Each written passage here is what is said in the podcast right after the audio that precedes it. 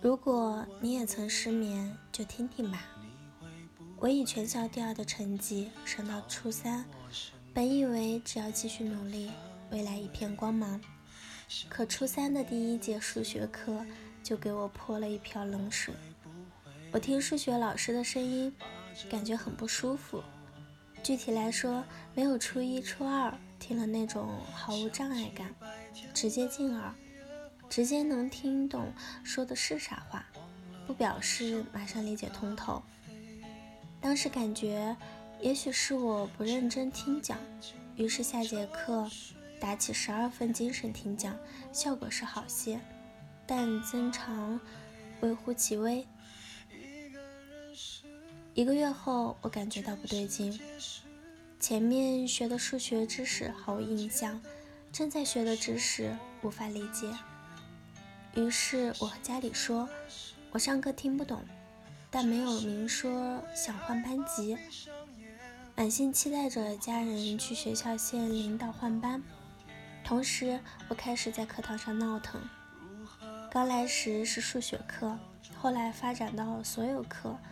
每次老师问问题，话音刚落，我就直接大喊我认为的答案。本以为通过这种方式能让老师讨厌我，主动给我换班。结果是两个月过去了，家长和老师毫无动静，而我感觉到自己不对劲了。高中才知道。是抑郁症和强迫症，开始长时间失眠，明明在睡觉，想睡觉，可脑子里总在想如何解决这件事儿，如何报复老师之类的，甚至在想离家出走。父母老了，不管他们，让他们孤独终老之类的。高三复读时，爸爸带我去看了心理医生。现在我开始上班并结婚了，吃药后极少失眠了。现在没吃药也很少失眠，也许是想明白了，眼前的困难熬一熬就过去了。一生很长，只要肯吃苦、努力，生活总会变好。爸妈关系一直不好，对于我来说，有爸爸和没有爸爸是一样的。从十五年前开始，时常觉得自己患了抑郁症。年初去到北京，开始经常半夜睡不着，想事儿。懦弱的爸爸，强势的妈妈，不成器的自己，经常一整天不说一句话。工作上还要逼迫自己去尬聊，常常半夜一个人想着想着就大哭起来，怕自己抑郁。就在八月初离开上海的北京。一个人真的活不成一支队伍，所以我去到南方和朋友们待了一段时间，希望改变心性。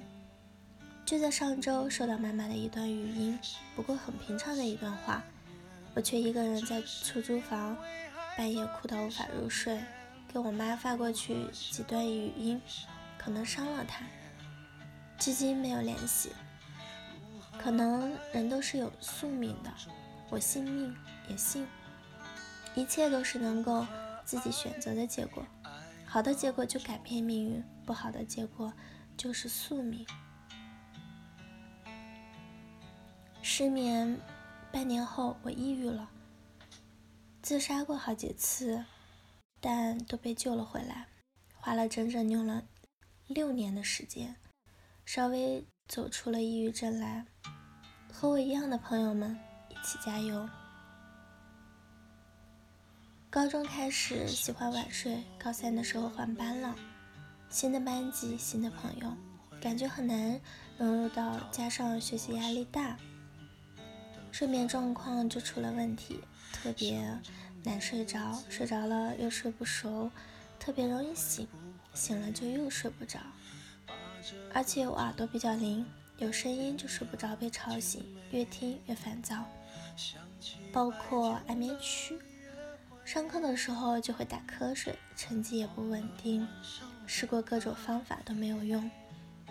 有段时间想过买安眠药来解决，后来买了睡眠片，感觉是心理作用，其实没多大功效。毕业后回到家，一切慢慢变好。真正失眠的那一晚，是因为第二天闺蜜要结婚了，不知为何莫名其妙的失眠了，脑海里回想起了很多之前的事情，心跳急促，真的无论怎样都平静不下来。明明不是我自己结婚，即使脑子里一片空白也睡不着。到现在好很多了，每天都监督自己早点睡。最近给自己定了个目标，无论多晚睡，一定要早起。累了就会早睡的，毕竟熬夜晚睡对身体不好。有时候实在是很难入睡时，就聆听自己的呼吸声，什么都不想，放空脑袋，感觉就会比较容易入睡。真的睡眠状况跟很多因素有关，最重要的是调整心态，不要有压力。有的时候特别羡慕那些倒头就能熟睡的人，睡到天塌也不知醒的人。所以不要养成晚睡的习惯，习惯就会成自然，睡眠状况就不好。愿所有失眠的人都可以好起来。睡觉了，晚安。好了，以上就是今天的节目内容了。咨询请加微信 j l c t 幺零零幺，或者关注微信公众号“甘露春天微课堂”。我是 c e l i n e 我们下期节目再见。